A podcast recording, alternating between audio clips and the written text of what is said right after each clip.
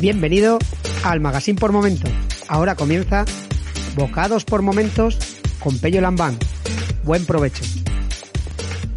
Hola y sé bienvenido al programa de mayo, mayo ya, del Magazine por Momentos en el que vamos a hablar en este programa, que es Bocados por Momentos, de cómo hacer una caldereta de pescado y marisco, ¿vale? Entonces, yo este plato lo he hecho a lo largo del mes y me gusta porque estuve indagando por ahí y ahí encontré el truco del almendruco para, digamos, conseguir que las patatas me quedaran em, no crujientes, pero sí durillas, ah, eh, pero muy, digamos, eh, juntas o muy maridadas, por decirlo de alguna forma, con todo el caldo y tal que tiene esta caldereta, ¿vale? Entonces, es una cosa sencilla, es una forma sencilla de hacerlo.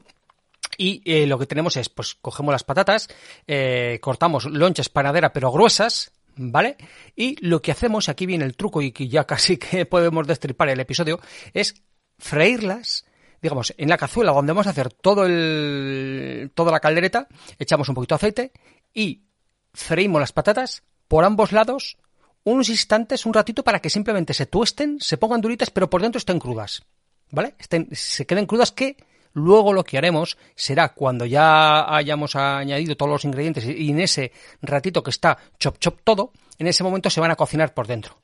Venga, entonces, eh, lo dicho, eh, echamos un poquito de aceite de oliva, siempre aceite de oliva virgen, eh, freímos las patatas ida y vuelta, pero no tan lento, sino para que queden así tostaditas por, por fuera. y luego ya procedemos a hacer el sofrito. El sofrito es lo más importante, como bien dice la amiga Sonsoles, lo más importante de cualquier guiso que hagas. O sea, la base con la que el, que el que tú hagas ya puede ser un fideuá, un, un, una paella, ya puede ser un calderete de conejo, de ya pueda ser un, arroz caldoso. El sofrito es la base de todo. Vale, para este caso, ¿qué es lo que hacemos? Bueno, el sofrito lo, le echamos unas cuatro cucharadas de azúcar, más, eh, perdón, de azúcar, eh, cucharadas de aceite y sofreímos una cebolla que ya hemos picado en, que ya hemos cortado en juliana. ¿Vale? Como es eh, una caldereta, en este caso de marisco y pescado, pues ahora lo que vamos a hacer, por ejemplo, yo lo que hago, que me gusta mogollón, es una vez que esté la, la cebolla ya esté pochadita, pues echamos, y en este caso, sepia. ¿Vale?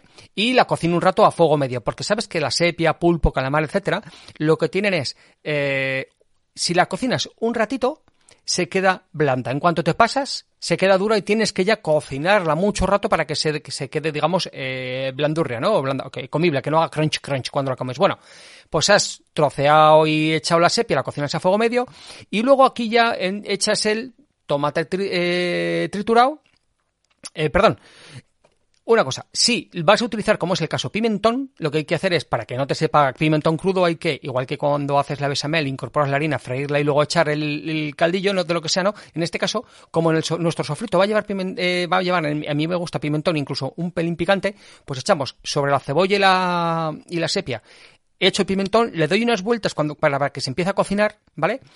Y un, previo a que se queme, es decir, tiene que estar un poco, echas en ese momento el tomate triturado. ¿Vale? Tomate triturado que según como lo, según como lo tengas, según como te guste, le añades ahí en ese punto un poquito de azúcar para que quitar esa acidez, ¿vale? Entonces, le echas el tomate triturado, le das unas vueltas para que se esté cocinando unos 5, 8, 10 minutos no más, y en ese momento echas eh, el vino blanco. Echas vino blanco, una copita de vino blanco, y le subes el volumen un poco, la intensidad del volumen. Le subes la intensidad al fuego para que, digamos, eh, chop chop y eh, evapore el alcohol.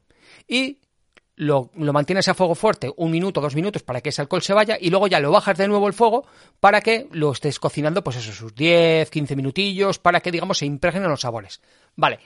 Como lo que vamos a hacer es una caldereta de pescado y marisco, la parte de pescado es la sepia. También puedes echar, pues si tienes un poco de rape, y lo añades a la sepia. Si tienes un poco de dorada o merluza y lo añades en el momento en que hayamos hecho la sepia, ¿vale? Entonces, ¿cómo hacer el marisco? Entonces, aquí hay dos opciones. Una, cocinarlo en este mismo, en esta misma cazuela donde ya tenemos el, haciéndose el tema del tomate y tal. O hacerlo aparte por si acaso. Yo a mí me gusta hacerlo aparte por si acaso porque lo que vamos a hacer incorporar, pues eso, en nuestro marisco van a ser unos langostinos, ¿vale? Van a ser unas almejas, ¿vale? Pueden ser unos mejillones. Entonces, como lo que no me gustaría es que echar algún tipo de bicho de estos al pescado, o sea, al, cazuelo entero que estoy haciendo y salir algo regulinchi y me estropeara todo el plato, lo que hago es, en, un, en otra cazuela aparte, lo que hago es eh, cocinar el marisco. Y en este caso, pues he hecho unos poquitos de, de, ¿cómo se dice? Un poquito de aceite y ahí he hecho los langostinos, los gambones o lo que tú quieras, ¿vale? La gamba rocera, lo que, ¿vale? Y la, la cocinas ahí, la sofríes, la apartas.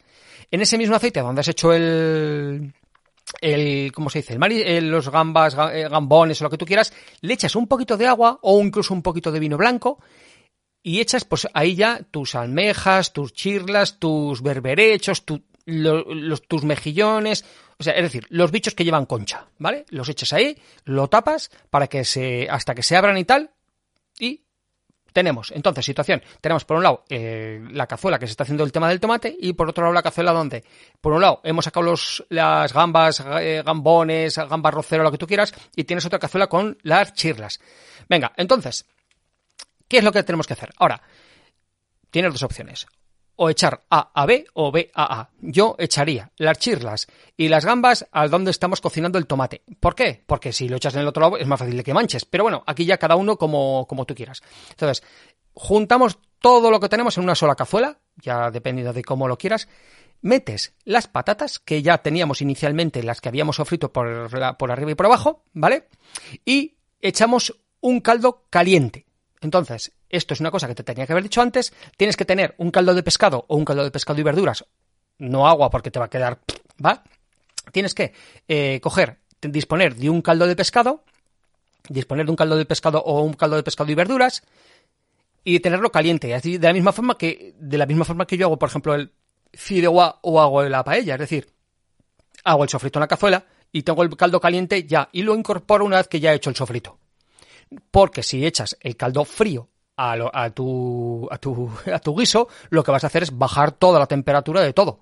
¿Vale? Entonces, tienes el caldo caliente, lo incorporas a la cazuela donde tienes el tomate con la cebolla, con la sepia, con las gambas, con las chirlas, con la patata, se lo echas el caldo caliente ahí y a medio gas lo tienes ahí un rato, pues yo que sé, pueden ser eh, 8, 10 minutos y tal. Entonces, me vas a decir, vale, pero te va a quedar muy espeso, o sea, te va a quedar todo muy, muy caldoso, va se, va, se, va, se va a hervir, ¿vale? Se va, se va a guisar, pero con un aguachirri, ¿no? No.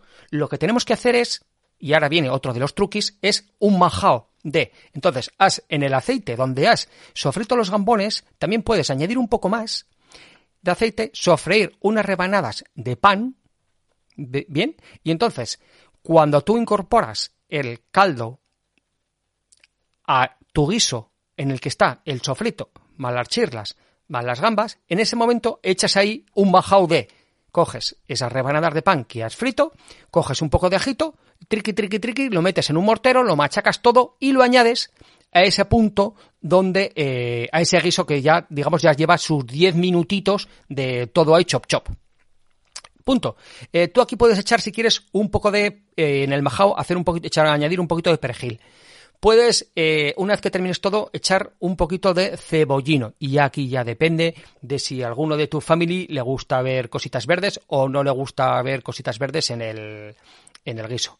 Lo dicho, el majao pues tiene que estar unos 5 o 10 minutos para que, y moviéndolo muy despacio para que digamos se espese toda la salsa y de ahí ya directamente bien calentito al plato.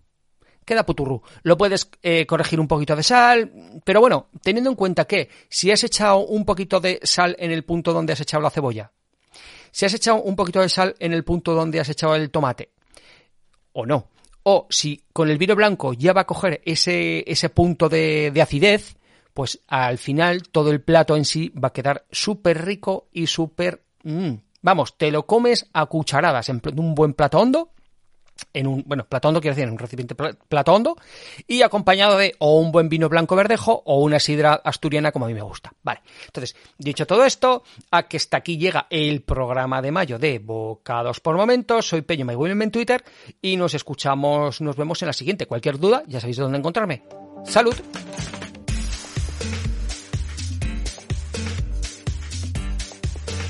Si te gusta este programa y lo escuchas desde la plataforma o la aplicación de iVoox, te pedimos que le des al botón me gusta que acompaña este audio.